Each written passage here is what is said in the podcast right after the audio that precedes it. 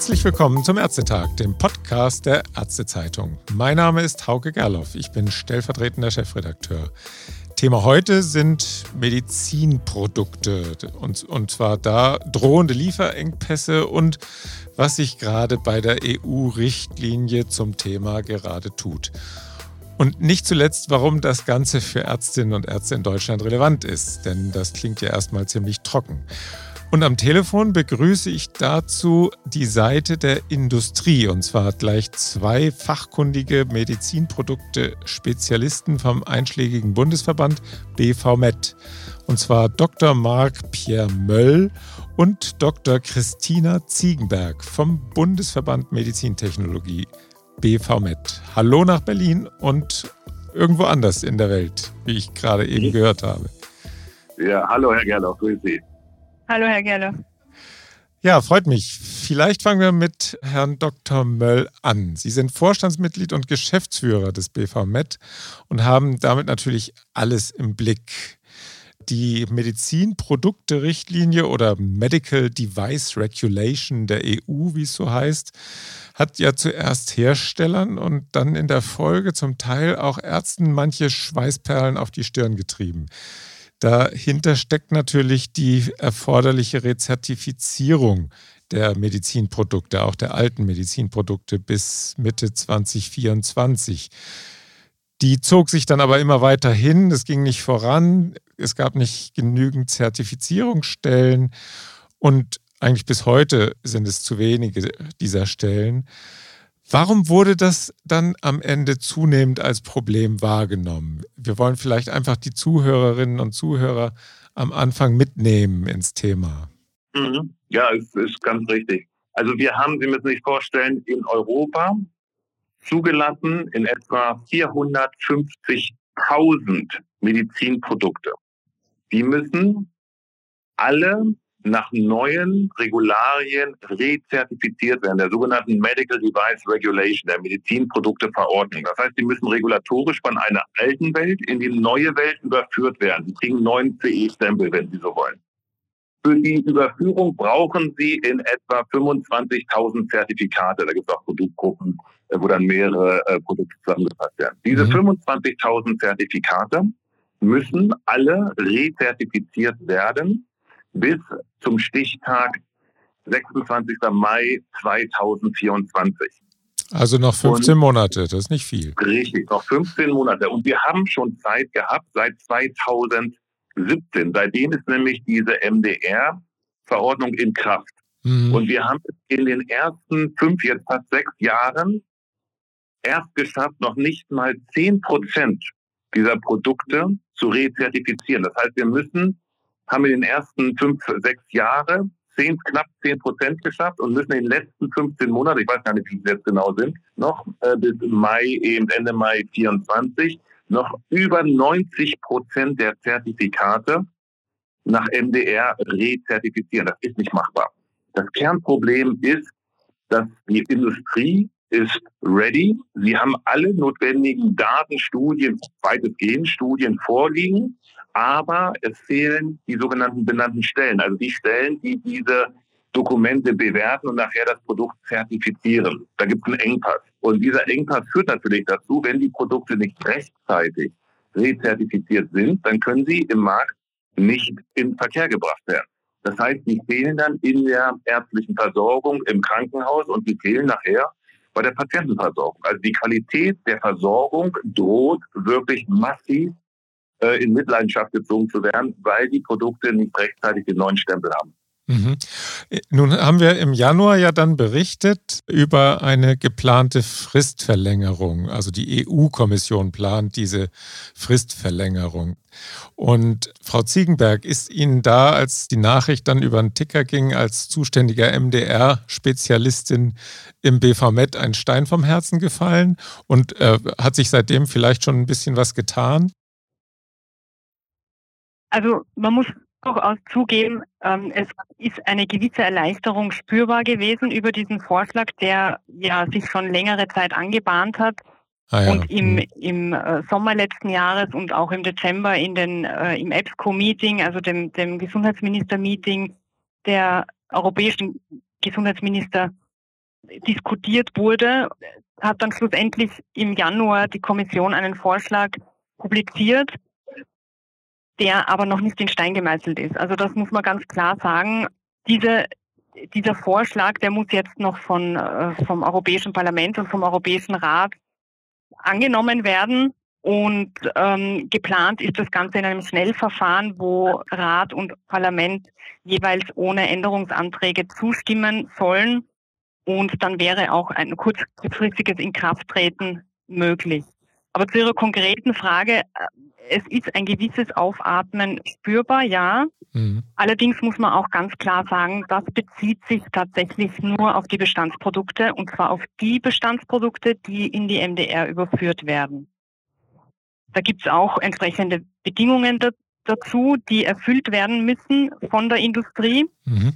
die in gewisser Weise äh, natürlich von Seiten der Gesetzgeber auch diese Fristverlängerung rechtfertigen, indem gesagt wird, es sollen eben nur diese Produkte darunter fallen unter diesen Vorschlag, die tatsächlich in die MDR überführt werden. Mhm.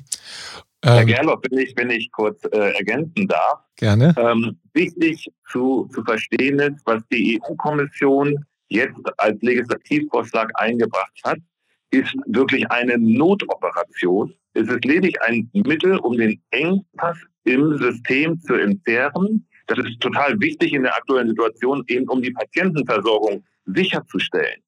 Aber wir haben ganz massive strukturelle Probleme der MDR, die bleiben bestehen. Wir haben enorm hohe bürokratische Hürden. Wir haben fehlenden Pragmatismus, fehlende Regelungen für Nischenprodukte.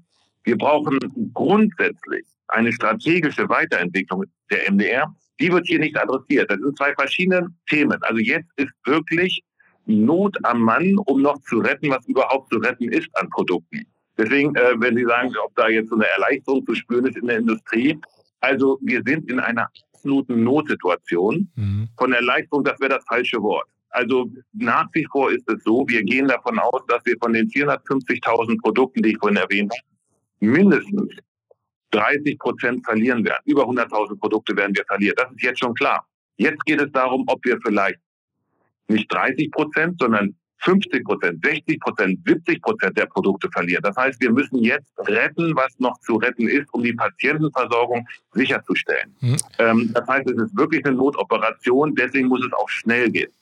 Sind denn diese 100.000 Produkte, die Sie jetzt da äh, bedroht sehen, sind die denn teilweise auch wichtig für die Versorgung oder ist das zum Teil dann auch einfach Sicherung von, von alten Marktanteilen, um die es da geht? Also es geht ja dann auch um eine moderne Versorgung. Sind das vielleicht eher Ladenhüter, um die es dann geht oder geht es auch um was anderes? Also alle, alle Bestandsprodukte sind betroffen. Ja. Und wir können dann nicht unterscheiden zwischen einzelnen Produkten oder Produktgruppen. Denn wann welcher Hersteller welche Produkte zur MDR-Zertifizierung einreicht, ist abhängig von in der Tat unternehmerischen Entscheidungen, mhm. aber auch von den Kapazitätsengpässen der jeweiligen benannten Stellen. Und da haben wir als Verband äh, nur bedingt Einsicht. Hm.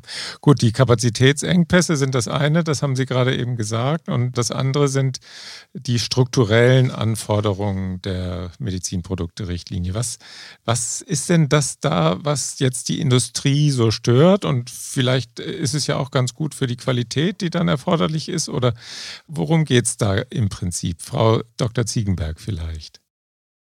Also da muss man, glaube ich, ein, ein Stück weiter in der Vergangenheit beginnen. Der Grund für die MDR waren ja äh, gewisse Skandale in der Medizinprodukteindustrie oder im Sektor, die zum Teil auf, aufgrund von Betrug passiert sind. Das ähm, war PIP zum Beispiel, ne? Diese, unter diese anderem, genau, Implantate, ja. Und hm. da wollte der Gesetzgeber einen Riegel vorschieben und die, die, die Rechtsetzung so ansetzen, dass die Sicherheit und die, die Leistungsfähigkeit der Medizinprodukte einen einen sehr hohen Standard einnimmt. Das war unter den Richtlinien bereits so. Also wir hatten immer einen hohen Standard, vor allem bei den Hochrisikoprodukten, die Klasse 3 Produkte oder implantierbare Klasse 2 Produkte oder aktiv implantierbare Produkte, mhm. die hatten bereits sehr hohe Standards.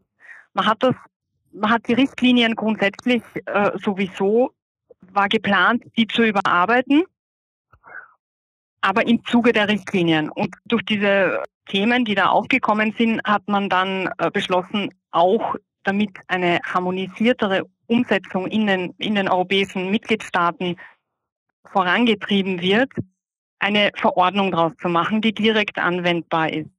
Mhm. Das grundsätzliche strukturelle Problem, vor dem wir jetzt stehen, ist nicht die MDR und die Anforderungen an sich. Mhm. Die wären, wenn man neue Produkte äh, entwickelt, das eine. Hohe Anforderungen für die Patientensicherheit braucht niemand in, in, in Frage stellen. Äh, das tut auch die Industrie natürlich nicht. Mhm. Das Thema ist, dass die Bestandsprodukte unter einem anderen regulatorischen Rahmen entwickelt und in Verkehr gebracht wurden.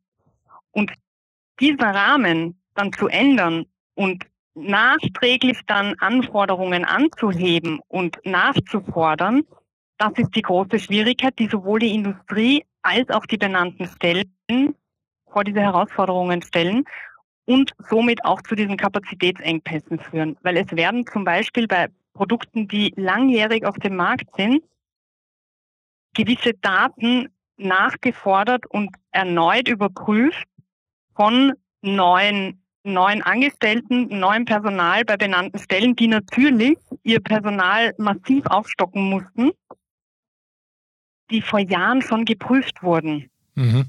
Und das wird alles neu aufgerollt. Die Anforderungen an das Personal der benannten Stellen sind auch massiv gewachsen. Äh, generell die Anforderungen an die benannten Stellen sind gewachsen und das in Summe macht die Problematik ebenso brisant und führt zu diesem Kapazitätsengpass und zu diesem Flaschenhals. Diese, diese Thematik der Bestandsprodukte, die eben unter einem anderen Rechtsrahmen entwickelt wurden. Mhm. Und, wenn, äh, noch, wenn ich da noch ja, mal ergänzen darf, gerne. weil ich habe das tatsächlich auch mal angeschaut in den Unternehmen bildlich gesprochen, wenn Sie früher ein Bestandsprodukt hatten und das musste nach dem alten Recht reguliert werden, dann haben Sie da einen Leitsordner mit 500 Seiten eingereicht. Heute, für dasselbe Bestandsprodukt, nach neuem Recht, müssen Sie bis zu zehn Leitsordner einreichen. Das können die Unternehmen tun, das machen sie auch. Aber der Aufwand, das alles zu prüfen durch die benannten Stellen, das dauert natürlich enorm lang. Das verzögert den ganzen Prozess. Plus, was auch gar nicht so bekannt ist in der Öffentlichkeit. Es ist enorm teuer. Durchschnittlich haben wir jetzt äh, gesehen, kostet ein Pfeil, wie das so heißt, von diesen 25.000 Zertifikaten, ein Pfeil kostet im Durchschnitt ein Unternehmen zwischen 300 bis 500.000 Euro. Das heißt, wenn wir alle Produkte in den Markt halten könnten, die es bisher gab, sprechen wir hier von einem finanziellen Aufwand von irgendwas zwischen 6 bis 12 Milliarden Euro nur für die Rezertifizierung der seit Jahren bewährt im Markt befindlichen Bestandsprodukte. Nur für neuen Stempel. Das sind Milliardenbeträge. Und das ist natürlich eine Herausforderung, die kann nicht jedes kleine und mittelständische Unternehmen mit allen seinen Produkten stemmen. Das sind enorme Kosten und enorme Aufwände. Und das darf man nicht vergessen. Ja, und da, und da kommt dann... Das auch nur ja, zumal das auch nur die initialen Kosten sind und nicht die weiterführenden Kosten äh, mit, mit beinhaltet. Ah, okay, also diese, diese zwei bis vier Jahre Verlängerung sind da in, in, in dem Zusammenhang dann eigentlich fast unerheblich. Gerade wenn es vielleicht um Produkte geht, die nicht so viel, nicht so umsatzstark sind. Kann man das so sagen? Also also das hilft schon. Nicht, dass, dass man es falsch versteht. Der Vorschlag der EU-Kommission sorgt für eine längere Übergangszeit. Kurzum, Produkte, die noch in, der MD, noch in die MDR zu überführen sind, erhalten mehr Zeit. Das ist gut. Und zwar bis Ende 27 oder 28, je nach Risikoklasse. Ja, genau. Und, und dadurch will eben die Kommission vermeiden, dass einzig aufgrund der Kapazitätsengpässe bei den benannten Stellen Produkte nicht in Verkehr gebracht werden können. Und das sichert natürlich die Patientenversorgung. Das ist enorm wichtig. Das darf man nicht unterschätzen. Das ist ein sehr, sehr wichtiger Legislativvorschlag der EU-Kommission, der jetzt schnell wirklich durch Rat und Parlament umgesetzt werden muss. Und das hilft auch den Unternehmen. Ja. Weil wenn Sie jetzt ein Unternehmen haben und Sie haben ein gutes Produkt, seit vielleicht sogar besteht dieses Unternehmen seit Generationen, Ja, und sie geben all ihre Unterlagen ab. Und sie werden, finden keine benannte Stelle. Es gibt nach wie vor Tausende von Unternehmen, die keine benannte Stelle gefunden haben. Oder ihre benannte Stelle, die sie vielleicht haben, nehmen den Antrag nicht entgegen aufgrund von Kapazitätsengpässen. Dann ist auch das Unternehmen äh, natürlich in enormer äh, Gefahr, überhaupt im Markt bleiben zu können. Das heißt, diese Fristverlängerung hilft auch den Unternehmen und gibt äh, mehr Spielraum, dass die Anträge tatsächlich angenommen und bearbeitet werden können. Hm. Bei Arzneimitteln hat sich das ja nachher ewig hingezogen, diese ganze Rezertifizierung. Da gab es ja auch einige, äh, ich glaube, Phytotherapeutika zum Teil, die dann äh, Nachweise dann nachliefern äh, sollten. Und diese Altarzneimittel gibt es, glaube ich, noch welche. Ist das nachher eine unendliche Geschichte oder ist das dann tatsächlich durch in diesen zwei bis hm. drei Jahren zusätzlich oder vier Nein. Jahren? Also das kann man grundsätzlich nicht sagen, dass, dass das mal durch ist, weil ja die, die Medizinprodukte-Rechtsetzung grundsätzlich eine, eine immer wiederkehrende Überprüfung vorsieht.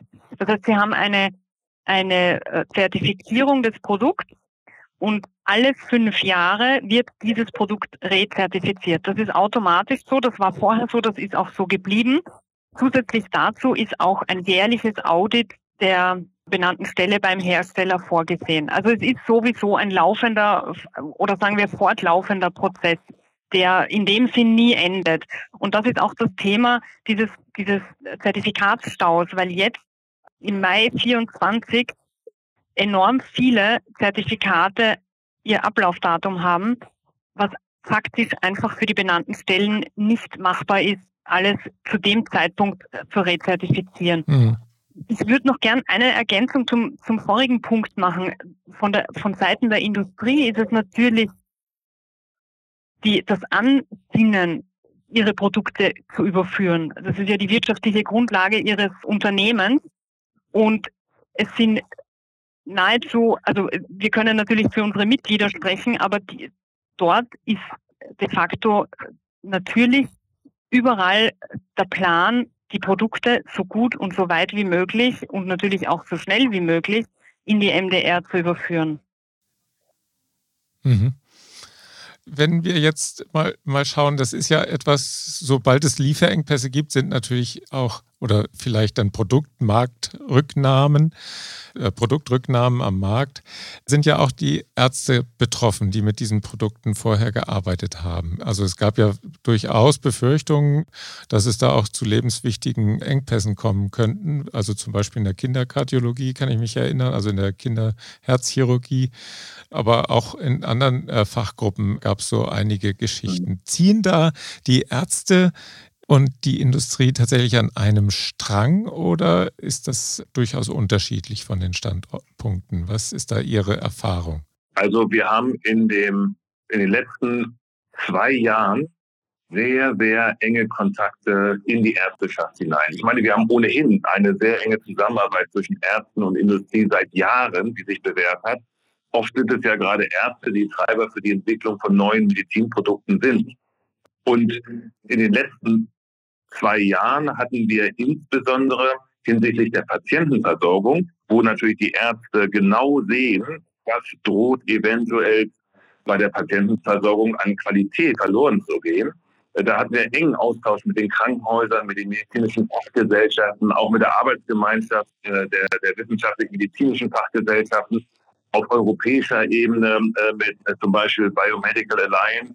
die repräsentieren auch, ich weiß nicht, deutlich über 35 medizinische Forschungsgesellschaften. Das heißt, da gibt es einen sehr, sehr engen mhm. Austausch. Und wir haben dann uns auch abgestimmt gegen, äh, in der Kommunikation gegenüber den nationalen Regierungen in Europa, in Deutschland natürlich gegenüber der Bundesregierung, aber auch gegenüber der Europäischen Kommission. Weil es sind zwar unterschiedliche Interessen, die Industrie hat ein industrielles Interesse und die Ärzte natürlich äh, das Patientenwohl. Aber es gibt natürlich eine große Schnittmenge. Ohne Medizinprodukte kein Patientenwohl. Und da haben wir sehr in den letzten zwei, drei Jahren politisch sehr, sehr eng zusammengearbeitet. Also ich würde sogar sagen, das war fast schon eine, eine, eine wir sind fast immer gemeinsam aufgetreten bei den wichtigen Terminen. Mhm. Und da hat dann die Gesundheitskommissarin, die Frau Kyriakides, die ja diese, diese Pläne bekannt gegeben hat, dann im Januar, die äh, hat das dann beeindruckt oder ja, ging das dann eher von den Regierungen aus? Also es war eine ganz breite Allianz.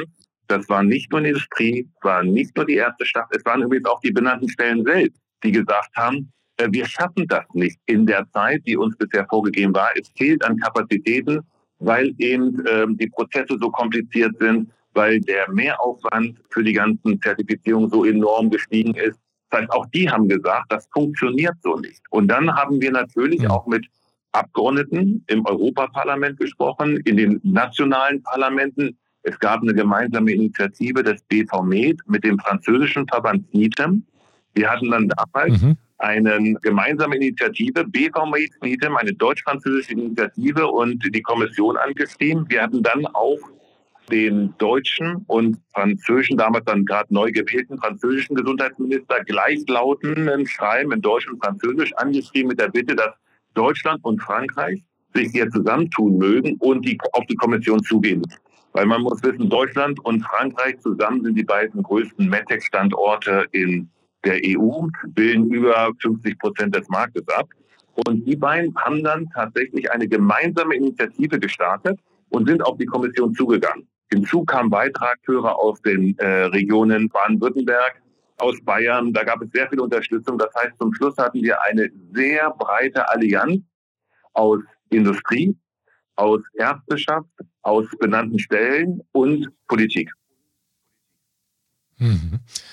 Und das hat dann gefruchtet und wird es denn auch fruchten? Glauben Sie, das geht dann auch durchs Parlament und durch den Europarat? Also, was wir hören, ist, dass bereits äh, der Europäische Rat und das Parlament darüber beraten.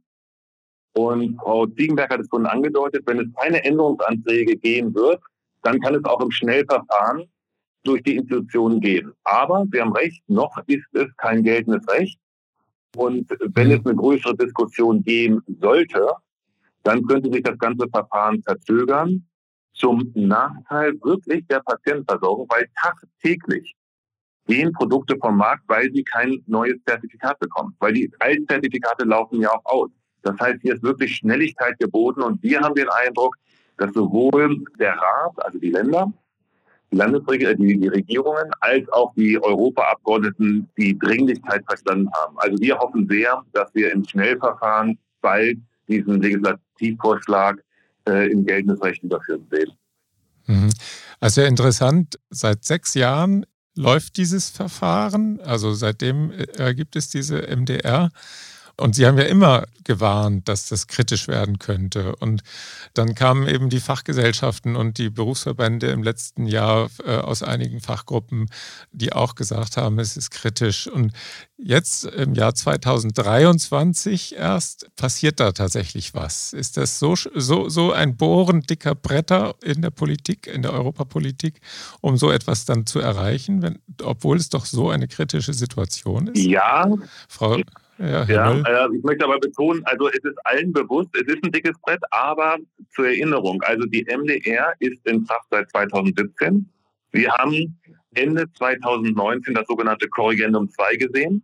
Das war schon mal eine Änderung mhm. der MDR. Übrigens auf Initiative von, von BVMed und der Bundesregierung, damals zusammen mit Irland.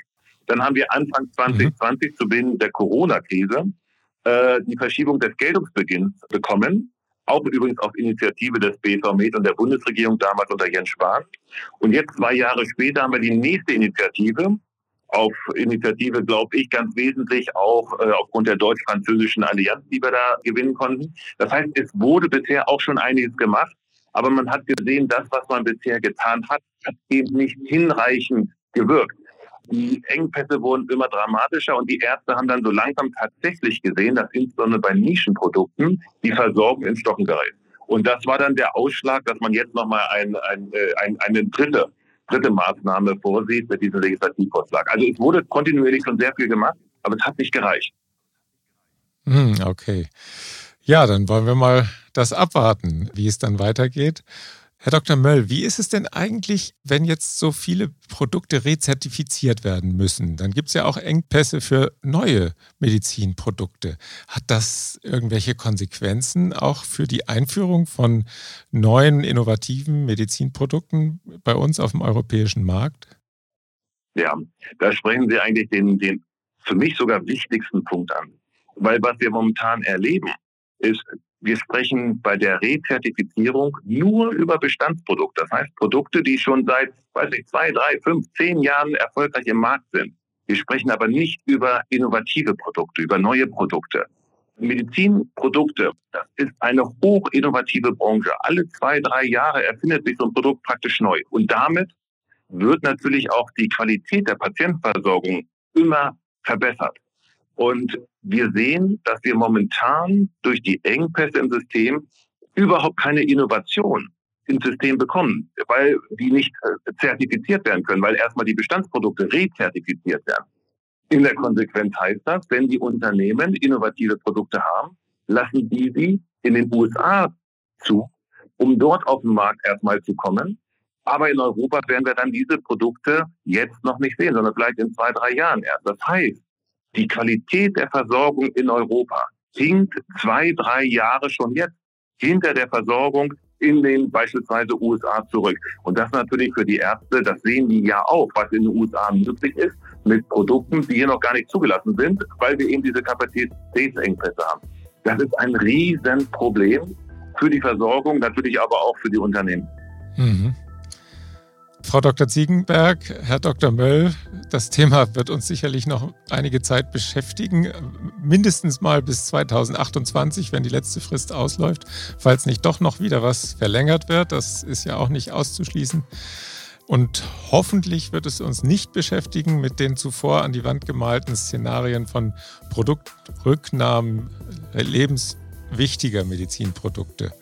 Also wir werden das Thema weiter verfolgen. Sie werden sicherlich auch dranbleiben. Sie haben ja eben schon beschrieben, wie lange und wie intensiv Sie jetzt über die Jahre dran geblieben sind. Haben Sie vielen Dank für das Gespräch und bis zum nächsten Mal. Alles Gute für Sie. Herr Gerloff, danke. Dank. Mhm, tschüss. Und auch wieder vielen Dank fürs Zuhören und bis zum nächsten Ärztetag. Tschüss.